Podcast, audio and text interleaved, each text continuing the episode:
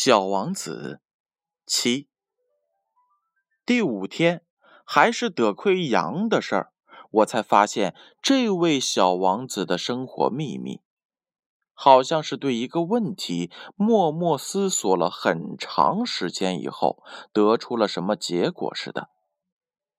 他突如其来的问我：“羊要吃小灌木，那么也吃花吗？”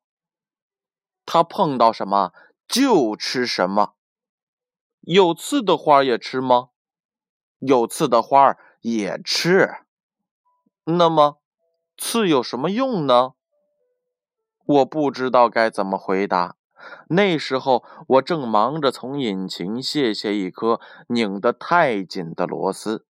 我发现机器故障似乎十分的严重，备用的饮水也快喝完了。我担心可能发生最糟的情况，因此心里很焦急。那么，刺有什么用呢？小王子一旦发问，就不肯放过。但那颗该死的螺丝使我很恼火，于是我就不加思索的随便回答了一句：“哎呀，刺嘛，它什么用处也没有，这全是花儿。”搞的恶作剧来刺人用的。哦，好一会儿，他默不作声。这之后，他怀着不满的心情冲我说：“我不信，花是弱小淳朴的，他总是想方设法的保护自己。他们认为刺是他们自卫的厉害武器。”我没搭腔，我当时想，如果这颗螺丝再拧不下来，我就一锤子把它给敲掉。小王子又来打扰我，你真的相信花儿？哦，算了吧，我什么也不相信，我只是随便回答你的。你没看见吗？我正有正经事儿要做呢。他惊讶地看着我，正经事儿。他看着我手拿着锤子，满手的油污，俯身对着一个他看来又脏又丑的东西。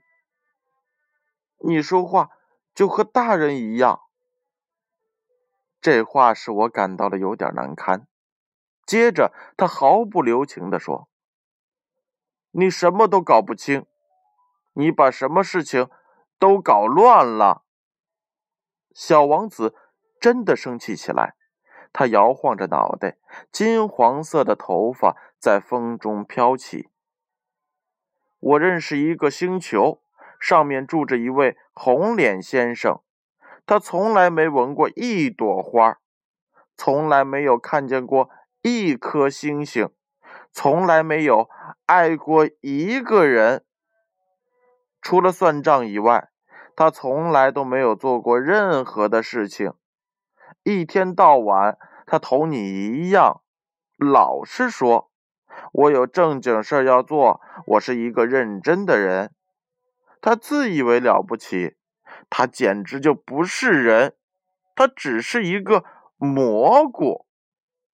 呃，是是什么？一个蘑菇。小王子当时气得脸都发白了。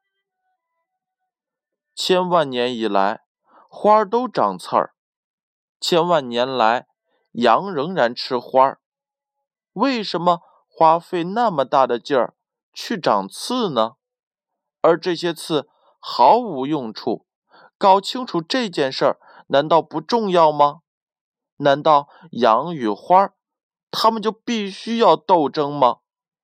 这件事儿不重要吗？这难道不比那个大胖子红脸先生的账目更重要？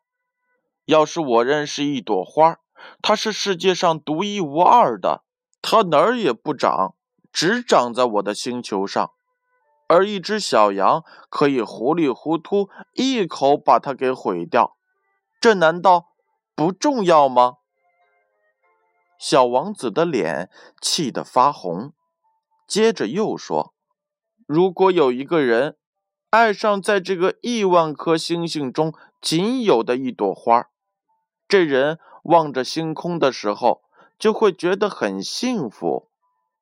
这时，他可以对自己说：“就在其中的一颗星星，有我的花在。”但是，羊要是把这朵花给吃掉了，对他来说，所有的星星一下子全都变为黑暗无光了。这难道不重要吗？小王子说不下去了，突然抽抽啼啼的哭了起来。天已黑了，我丢下手里的工具——锤子、螺钉。饥渴，死亡，我全部抛在了脑后。在一个星球上，在一颗行星上，在我的行星上，在地球上，有一位小王子需要安慰。我把他抱在怀里，轻轻摇晃着。我对他说：“你爱的那朵花没有危险。我给你的小羊画一个嘴套。”我给你的花画一副盔甲，哦，我要，我简直不知道该说些什么才好。我觉得自己太笨拙了，我不知道该怎样做才能打动他，才能接近他。唉，眼泪的境遇是多么的神圣啊！